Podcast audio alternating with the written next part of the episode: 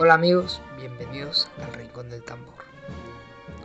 Después de que la semana pasada desafortunadamente no pudo haber un programa nuevo, regresamos ya con esta para no parar nunca, para seguir contándote sobre música cofrada de la ciudad más hermosa del mundo. El día de hoy vamos a hacer un, pequeño homenaje a uno de los grandes compositores de marchas eh, de Sevilla, pero bueno, no solo de Sevilla, también de toda Andalucía y que ha marcado a todos los que componen marchas eh, en todo territorio andaluz en el siglo XXI. Nos referimos a Manuel Marbizón, más conocido como Manolo Marbizón. El día de hoy vamos a hablar sobre este grandioso compositor de la Semana Santa. Vamos a ello, vamos a hablar sobre Manuel Marbizón.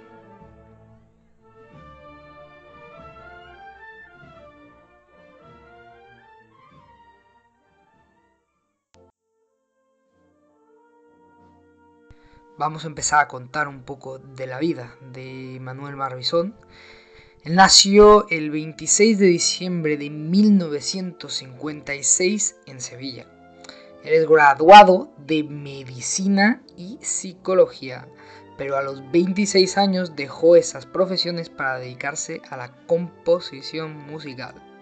Ha compuesto más de 600 obras registradas a diferentes artistas, no solo obviamente de Semana Santa, sino de otro tipo de música. Además, eh, es un referente en los medios de comunicación, tanto en televisión como en radio, y está casado con la periodista Charo Padilla, eh, periodista de Canal Sur Radio, y por eso también eh, está inmerso en todo este mundo de los medios de comunicación.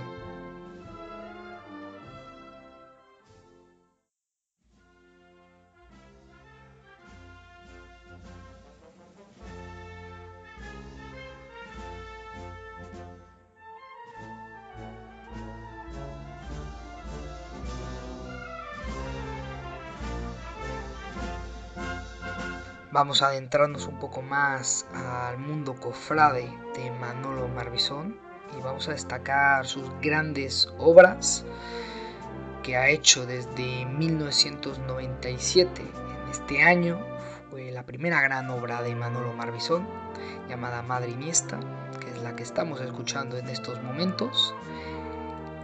Y es que él ha sido hermano siempre de, de Iniesta gran devoto de la Virgen del Domingo de Ramos. Él dice que siempre, que muchas veces, muchísimas veces en la carrera oficial escuchaba la marcha Estrella Sublime y que para él esa marcha de Farfán es una inspiración muy, muy grande para que, para que pueda, para que pudiera empezar en este mundo de la composición de marchas eh, dice que este tipo de marchas como Estrella Sublime le provoca un gran respeto eh, porque para él es una de las mejores obras que se han hecho para la Semana Santa. Hay que decir que él fue pregonero de la Hermandad de Iniesta y eh, hizo Madre Iniesta para ese pregón que él lo da en el año 1997. Pasamos a hablar de Azul y Plata, Azul y Plata es otra marcha dedicada a la Virgen de la Iniesta, a su Virgen del Domingo de Ramos. Candelaria. Candelaria es una marcha que él compone para el pregón de la Semana Santa de 2001 de Carlos Herrera, un gran amigo de Manolo Marbizón y que muchos pueden escuchar todas las mañanas en Cadena Cope. Candelaria habla de cómo eh, Carlos Herrera vive la Semana Santa de Sevilla y a su devoción más grande, la Virgen de la Candelaria. Estrella se crea en 1999, es una marcha dedicada a la Virgen de la Estrella. Eh, Esperanza, dedicada a la Macarena, la esperanza de todos, en 2001 Esperanza de Triano, trae las grandes marchas compuestas por Marbizón en 2009 y entre otras, porque grandes obras tiene Manolo Marbizón.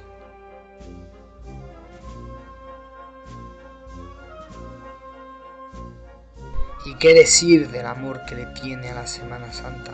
Precisamente por eso empezó en este mundo, al final el destino le tenía lo mejor preparado para Manolo Marbizón, para ser un gran protagonista de la Semana Mayor, con sus excelentes obras que todos los años podemos disfrutar por las grandes bandas de esta ciudad. Y eh, Manolo Marbizón tiene un amor a Semana Santa, como decía, muy grande. Una de sus grandes devociones es la Virgen de Iniesta, también la Macarena. También le tiene un gran amor a la Virgen de la Estrella, por supuesto. Y, yo digo que es muy es una persona que siempre se ha expresado que es muy muy de vírgenes aunque también a su virgen a su perdón a su Cristo de la buena muerte de la Iniesta también tiene un amor muy muy especial Manolo Marviso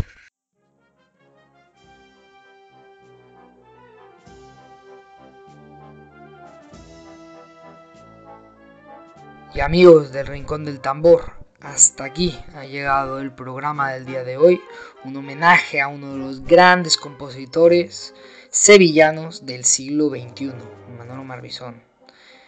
Espero que les haya gustado a todos. Eh, si llega a escuchar Manolo este programa, eh, un saludo desde el Rincón del Tambor y también a todos nuestros oyentes que semana a semana están pendientes de su podcast favorito sobre marchas, sobre bandas, sobre música de la ciudad más hermosa del mundo.